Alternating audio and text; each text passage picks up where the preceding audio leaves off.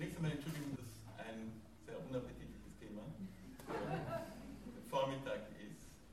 Aber es hat einen gewissen lokalen Bezug. Karl Kraus hat einmal behauptet, der Wiener ist aus Schleim gemeißelt. Ja? Und es wird auch um Haare gehen. Und der Titel heißt ja Der Pelz der Venus im Kot. Und dem Ganzen vorangestellt ist ein Zitat aus, der, aus Nietzsches dritter Genealogie der Moral. Was zu fürchten ist, das wäre nicht der, die große Furcht, sondern der große Ekel vor dem Menschen. Insgleichen das große Mitleid mit dem Menschen. Ein Patient von mir fand es sexuell erregend, sich vorzustellen, dass eine schöne Frau Insekten tötet. Dieser Mann, der keiner Fliege etwas zuleide tun konnte, fand seine Fantasie in verschiedener Hinsicht verurteilenswert. Ich zitiere, wenn ich mir vorstelle, dass ein Lebewesen getötet wird, fühle ich mich schuldig. Der Gedanke daran, meine Vorliebe anderen mitzuteilen, beschämt mich. Und wenn ich an diese Vorliebe denke, ohne dabei erregt zu sein, ekelt es mich. Zitat Ende. Übrigens spricht der Patient oder sprach der Patient tatsächlich so. Seine Assoziationen banden meine Aufmerksamkeit, weil sie an Freuds Satz erinnern, wonach Scham, Ekel und Moral, womit er das Schuldgefühl meinte, die Dämme der Libido sind.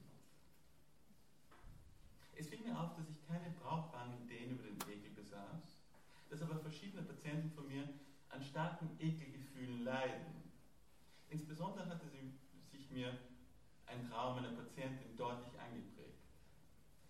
Darin mit einem kotbeschmierten Pelzmantel auf der Straße, die Männer, die ihr begegnen, verhöhnen sie.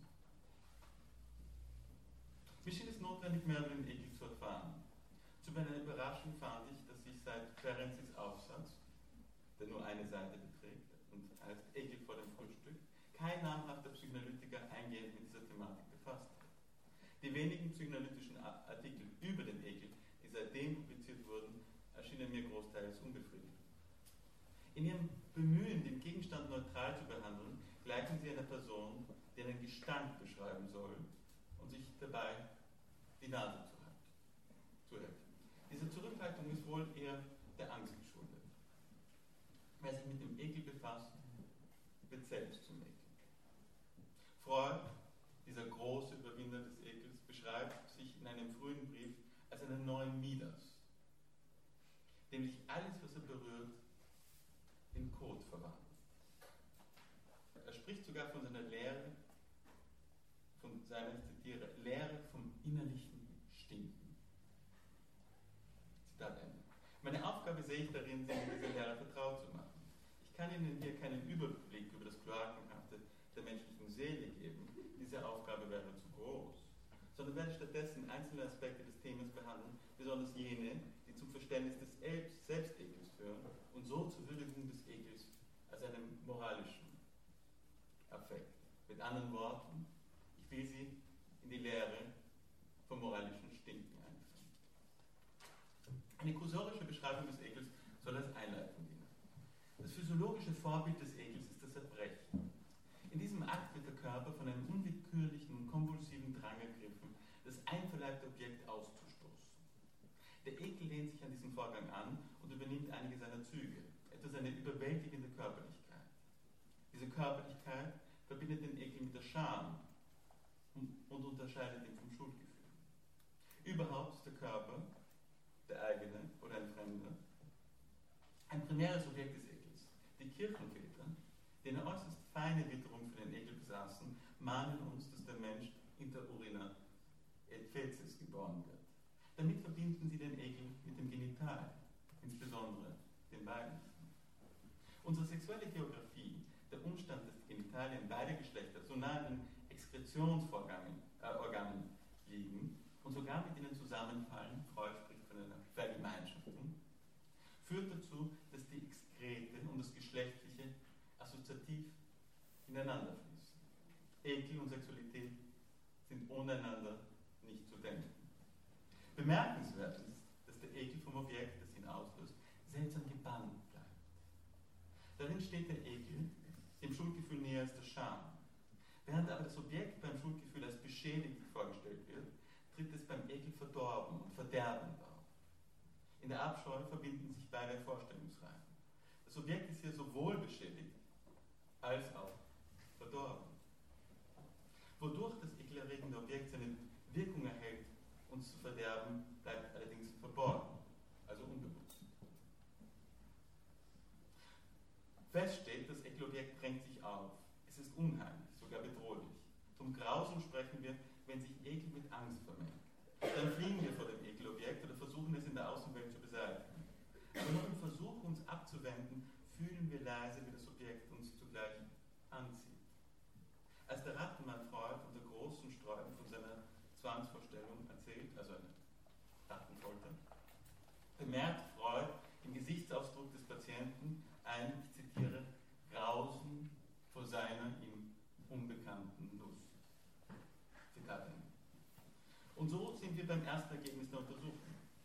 Der Ekel soll vor der Versuchung schützen, die uns von unserer uns noch unbekannten Lust ausgeht. Wollen wir erfahren, welchen zentralen Stellenwert der Ekel in Freuds Denken einnimmt, müssen wir zu den Anfängen der Psychoanalyse zurückgehen. In einem aufregenden Brief vom 31. Mai 1897 an Flies schreibt Freud, ich zitiere, eine Ahnung sagt mir, dass ich nächstens die Quelle der Moral aufdecken kann. Zitat Ende. Das war noch die aufregenden Zeiten. Im November desselben Jahres ist es dann soweit. Freud führt die Verdrängung und mit ihr den Beginn der Kultur auf die Aufrichtung des Menschen zurück. Mit dem Abheben der Nase vom Boden verliert der Geruchssinn seine leitende Stellung. Bestimmte Geruchssensationen, die davor erregend waren, werden deshalb widerlich. Insbesondere der Geruch und der Geschmack von Haaren, Kot und Blut. Diese dramatische Spekulation wird Freud nicht mehr in Ruhe lassen. 33 Jahre später nimmt er, nimmt er sie in einer außergewöhnlichen Fußnote in Unbehagen der Kultur wieder auf. Er schreibt darin, dass die Absetzung des Geruchssinns die Sexualität von ihrem Zusammenhang weiblichen Menstruationen löst und so von der Periodizität befreit. Also das ist die Geburtsstunde der menschlichen Sexualität. Von der Periodizität befreit, der das Tier unterworfen ist. Freud erläutert. Das Zurücktreten des Geruch, der Geruchsreize scheint aber selbst Folge der Abwendung des Menschen von der Erde, des Entschlusses zum aufrechten Gang, der nun die bisher gedeckten Genitalien sichtbar und macht das Schämen hervorruft. Zitat Ende. Sowohl Scham als auch Ekel nehmen ihren Anfang in dieser Aufrichtung, also in jenem Akt, in dem sich die spezifisch menschliche Sexualität formt. Aber der Mensch büßt für seine Erhebung mit der Verkümmerung des Geruchssinns und dazu noch mit der Entwicklung von Ekel gegenüber Sexualreizen, die ihm vormals starke Lust bereitet haben. So wird der Ekel zum Gegenspieler bestimmter libidinöser Genüsse, allem der Koprophilen. Die Kultur drängt den Menschen von nun an zur Reinlichkeit. Ich zitiere. Der Antrieb zur Reinlichkeit entspringt dem Drang nach Beseitigung der Exkremente. Wir wissen, dass es in der Kinderstube anders ist. Die Exkremente erregen beim Kind keine Abscheu. Die Erziehung drängt hier besonders energisch auf die Beschleunigung des bevorstehenden Entwicklungsvorgangs, der die Exkremente wertlos, ekelhaft, abscheulich und verwerflich machen soll. Die Analerotik erliegt also zunächst der organischen Verdrängung, die den Weg zur Kultur gebahnt hat. Zitat Ende. Dieser Niedergang der Analerotik, den jedes einzelne Menschenkind für sich wiederholen muss, ist allerdings ein bloß partieller. Mit scharfem Beobachtungssinn merkt Freud an, dass den Menschen, ich zitiere, der Geruch der eigenen Exkremente kaum anstößig ist. Immer nur die Ausscheidung des anderen. Zitat Ende. Und äh, sonst würden die Leute nicht am Klo lesen können, zum Beispiel. Es ist bedauerlich, dass nur wenige Psychoanalytiker Freuds Hinweis über die folgenschwere Bedeutung des Geruchssinns nachgegangen sind. Die Nase, dieses Organ, das in unserem Gesicht eine so zentrale Stelle einnimmt, hinterlässt in der psychoanalytischen Theorie durch ihr Fehlen eine beinahe ebenso bedeutende Lücke. Es ist der Geruch der Exkremente, der sie zur zitiere, ekelhaften an sich, Zitat Ende, macht und den Menschen veranlasst, die Lust daran zu verdrängen. Allerdings bleibt die Anziehung, die das Verdrängte ausübt, stark. Freud spricht sogar von der, ich zitiere, Fortdauer der primitiven, wahrhaft unausrottbaren koprophilen Interessen. Zitat. Ich meine, diese Interessen beziehen sich auf die Analerotik im Allgemeinen und auf die damit verbundenen sadistischen wie masochistischen Triebregungen. Das Ekelerregende umfasst somit nicht nur das von uns abfallende, stinkende Objekt, sondern auch unsere unveräußerbare Neigung zur Grausamkeit. Meine Erörterung hat ihn mit moralischem Boden betreten. Dieser Aspekt des Ekels lässt sich in Bezug auf Totem und Tabu weiterentwickeln. Denn das Tabu stellt für Freud eine primitive Moral dar. Durch die Analyse des Tabus werden die verborgenen und gewalttätigen Linien der eigenen Moral sichtbar. Für Freud beinhaltet das Tabu zwei einander gegenwärtige Vorstellungen. Ehrfurcht und Abscheu. Ich habe bereits gesagt, dass die Abscheu jene Spielart des Ekels ist, die sich mit dem Schuldgefühl verbindet. Die Übertretung des Tabus, wie auch der Ekelschranke, straft sich selbst, indem sie Unlust auslöst. Der Ekel gleicht dem Tabu auch darin, dass er keiner Rechtfertigung bedarf. Das Widerliche erscheint uns ebenso selbstverständlich wie abstoßend. Wohl deshalb, weil der Ursprung des Ekels, wie auch des Tabus, unbekannt, also unbewusst ist. Worauf weisen diese Übereinstimmungen hin? Ich meine, sie zeigen, dass der Ekel eine eigenständige Quelle der Moral ist und sogar eine eigenständige Form des moralischen Urteils darstellt. Diese Moral unterliegt einer magischen Logik, die auf dem Gedanken des Ansteckens beruht, also auf einer unbewussten Versuchung. Die Stoffe der Ekelmoral umfassen das Verdorben, das Faulen, das Verwesen, das Verstümmelte und auch das inzestiöse Verlangen. Im ersten Kapitel von Totem und Tabu wird die Inzestscheu behandelt, man lese die Abscheu vor dem Inzest. Freud, für Freud kommt dem Ekel neben seinem verbietenden Charakter auch die Aufgabe zu, die Sexualüberschätzung, der Sexualüberschätzung entgegenzuwirken. Allen voran der Überschätzung des inzestiösen Objekts. Spüren geradezu, dass ohne Mithilfe des Ekels die Inzestschranke nicht errichtet und aufrechterhalten worden wäre. Besonders im Übergang zur Latenzphase und dann wieder in der Adoleszenz hatte Ekel die Rolle, die Vorstellung einer sexuellen Berührung des inzestiösen Objekts mit Unlust zu belegen. So muss sich der Adoleszente grausen, um nicht vor Schmachten zu vergehen. Alles ist hinlänglich bekannt. Weniger bekannt ist, dass der Ekel auch die andere Seite des Oedipus-Komplexes prägt, den Todeswunsch gegen den Vater. Und ich beschreibe hier nur den Oedipus-Komplex Seite des Jungen, weil ich mich gleich auf den Mythos beziehen werde. Es ist eben durch diesen Wunsch, dass der Ekel in den Oedipus-Mythos Einzug erhält. Oedipus fahndet nach dem Mörder von König Laos, weil eine Pestseuche Theben heimsucht und erst dann schwinden wird, wenn der Mörder aus dem Land getrieben ist. Das Verseuchte ist ein Grundphänomen des Ekels. Offenbar bis zuweilen Vatermord eine so gräuliche Tat, dass er nicht nur eine Leiche hinterlässt, sondern mit ihr eine das ganze Land überziehende Seuche. Die Seuche wird so zum Ausdruck des unbewussten Schuldgefühls wegen des Vatermords.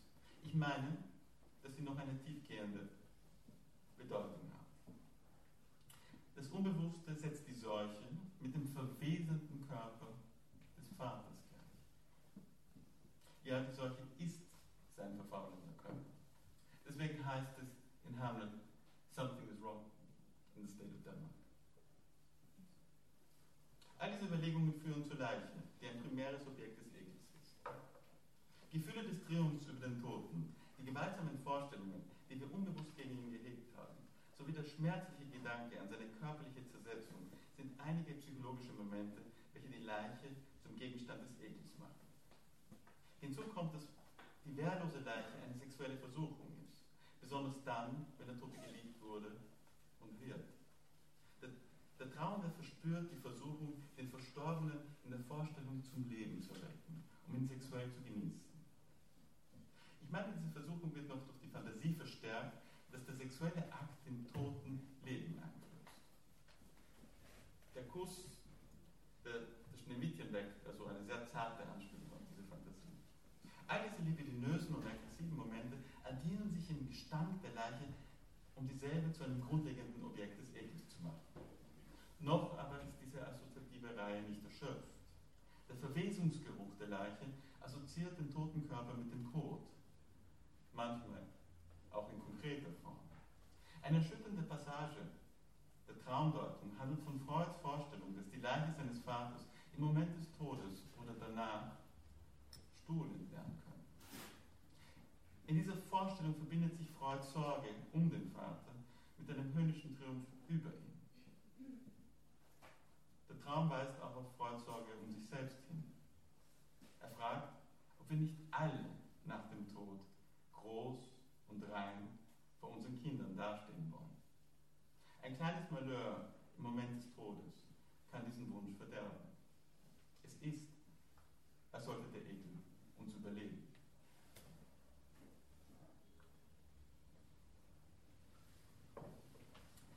Nachdem wir so viel Leichenluft geatmet haben, sollten wir auf faktorischen Abstand nehmen und uns fragen, was eigentlich Freuds Schema des Ekels ist.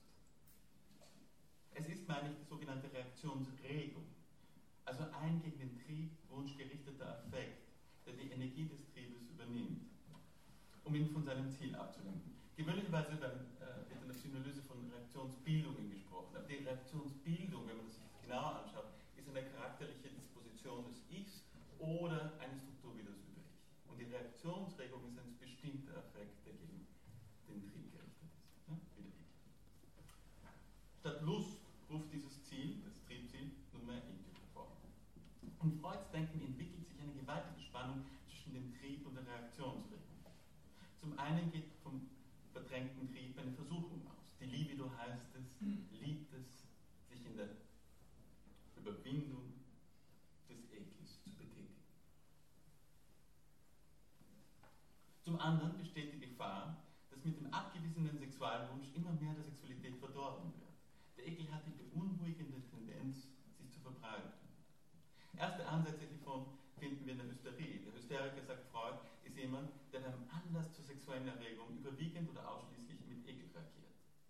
Intensiver und gefährlicher wird diese Abwendung von der Libido in der Melancholie. Hamlet, dieser erschreckend beredte Melancholiker, verrät die grundlegende Tendenz des Ekels in einen Wunsch. Or that this too solid flesh would melt. Und das ist schwer zu solid heißt was wie verdreckt, verdorben. Irgendjemand hat mir das Wort Branden gesagt. Ja? Und dass dieses Fleisch sich auflösen oder hinschmelzen. Ja? Und hier sehen wir, wie, das, wie der Schatten des Objekts auf das Ich fällt. Wenn wir bedenken, dass in der Melancholie der Tote introjiziert wird und das Ich sich mit diesem identifiziert, wird deutlich, dass unser Körper mit der Leiche gleichsam mitverfahrt. Die Fährte des zersetzenden Ekels lässt sich mit Melanie Klein verfolgen. Klein beschreibt, wie der Säugling in seiner Fantasie einen Krieg der Exkrete gegen den mütterlichen Körper führt. Wenn der Säugling den Körper der Mutter durch seine Angriffe in eine zuckende Masse aus Blut, Urin und Kot verwandelt, der sich dann einverleibt, löst er die Mutter in eben jene Objekte auf, die laut Freud große Sexualerregung beim Urmenschen auslösen. Also bei uns. Klein selbst war aber von anderen Themen eingenommen. Vom, vom Grauen gewarnt, bemerkte sie nicht das Grausen, das in, ihrem, in dem von ihr beschriebenen Material schwelgt. An einer immerhin zentralen Stelle ihres Werkes stößt sie beinahe auf den Ekel. Die Neid und Dankbarkeit bezeichnet Klein den Neid als jene Form des Hasses, der die Gabe der Brust, also die Milch, zu verderben zu sporen. Ja? Und das Verdorbene ist eine Grundkategorie des Ekels. Der Neid verwandelt die Milch in etwas Ekelerregendes. Der Säugling reagiert sodann auf die milchspendende Brust mit Spuck- und Würgereaktionen. Schon Freud hatte das Spucken als die primitivste Form der Verneinung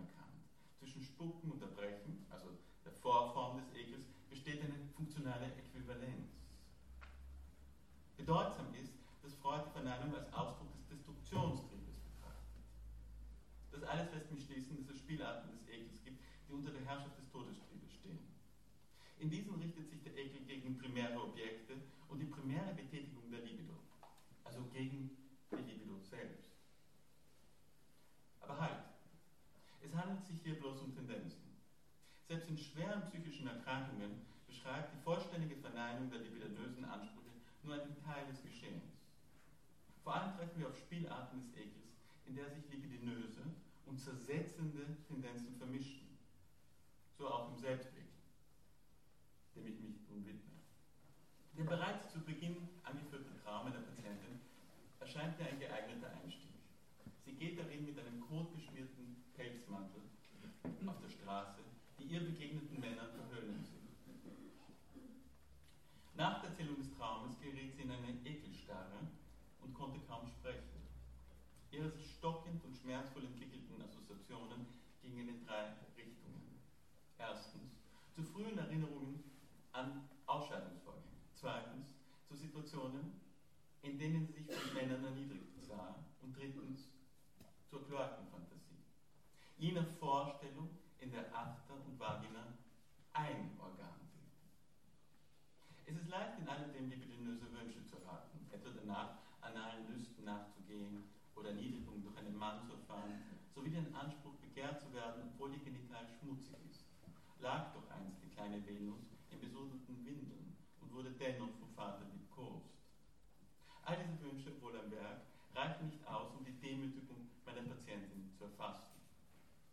Sie ekelte sich vor sich selbst und hatte Angst davor, dass ich mich vor ihr ekel. Und hier, was passiert, passiert ist eine, eine Verschiebung des Schauplatzes des Ekels. Es ist nicht mehr die, nur die verpönte Regung, sondern das Ich, das der Schauplatz des Ekels wird. Diese Übertragungssituation wiederholt schmerzliche infantile Szenen, in denen die Patientin verschmäht wurde. Es sind aber nicht bloß reale Begebenheiten, die hier wiederholt werden. Wenn ein Kind von seinen Eltern in seinen Liebeswünschen abgewiesen wird, bildet es Fantasien, die, diese schmerzliche Tatsache erklären sollen. Und ich, ich habe für mich immer diese Fantasien sowas genannt wie der enttäuschte Liebesroman der Noveltiker. Die Erklärung lautet, das Kind wird vom begehrten Erwachsenen zurückgewiesen, weil dieser sich vom Kind ekelt. Diese Vorstellung stellt ein Stück, diese Vorstellung enthält ein Stückchen Wahrheit, wenn auch in entstellter Form. Wo vor dem Erwachsenen graust, ist die Übertretung der Inzestschranke. In, in einer folgenschweren Verwechslung bezieht das Kind dieses Grausen auf sich selbst und beginnt nun, sich abscheulich zu finden.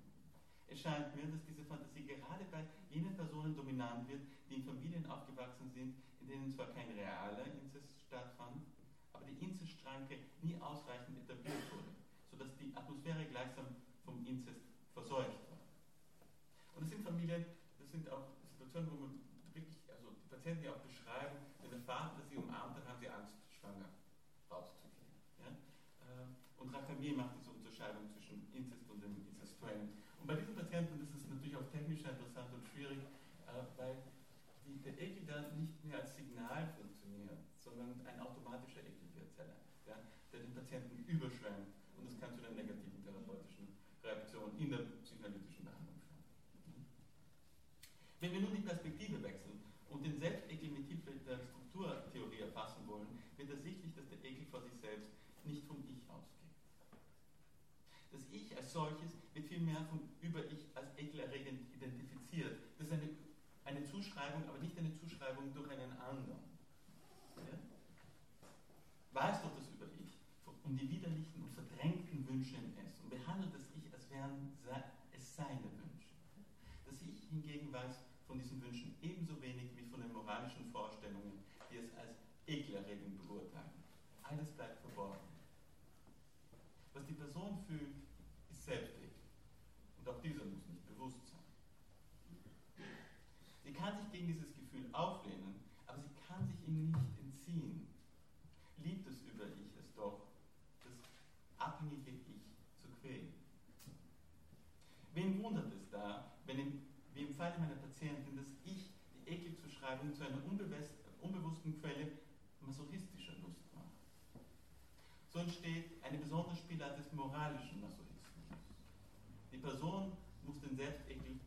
immer wieder neu wecken. Dadurch wird der Selbstlächeln zu einem geradezu unveränderlichen Teil der eigenen Identität. Es ist dann, als ließe sich der Kot nicht mehr vom Pelz der Venus ablösen. Und jetzt komme ich zum Schluss. Und der Schluss ist ein bisschen so ein, ein telegrammatisches Gestammel, es ist zu, zu verdichtet, aber für mich eigentlich der wichtigste Teil. Mein Vortrag zuerst vom Libidinösen und dann vom Zersetzenden moralischen Ekel hinbelegt. Lange Zeit galt in der Psychoanalyse das Schuldgefühl als der bestimmende moralische Effekt. Scham und Ekel hingegen wurden marginalisiert. Damit aber entging in der Psychoanalyse unverzichtbare Anrichtung das Über-Ich, das, wie ich behaupte, aus verschiedenen, einander heterogenen Quellen gespeist wird. Scham, Ekel und Moral können sich im Über-Ich miteinander verbinden, aber auch das Ich vor unverträgliche Ansprüche stellen, die dieses gleichsam zerreißen. Mir scheint, die Analyse des Über-Ichs verlangt, dass wir uns vom Bann des Schuldgefühls lösen. Der Gewinn, der uns winkt, ist groß. Scham und Ekel sind körperlicher und tiefer mit der Sexualität legiert als das Schuldgefühl. Sie unterliegen anderen, vielleicht primitiveren Dynamiken, deren Klärung viel zum Verständnis des Leidens am Über-Ich beitragen kann. All das ist nicht nur für die Klinik von Belang. Die Psychoanalyse, die mit Freud als eine enthüllende Psychologie der Moral begann, wandelt sich zunehmend einer moralisierenden Psychologie. Damit meine ich vor allem die moralischen Urteile, die unbemerkt in unsere Theorie eingehen. Psychoanalytiker rächen sich an ihren Patienten in der Theorie, die sie über diese betreiben. Oft ist es ein unbewusster Ekel, der unsere moralisierende Leidenschaft schürt. Gerade aber die Untersuchung des Ekels als Quelle der Moral könnte uns bemerken lassen, dass von unseren moralischen Vorstellungen ein Gestank ausgeht. Es verhält sich hier wie bei den Ausscheidungen. Wir finden den Gestank der eigenen moralischen Urteile nicht anstößig. So viel zum moralischen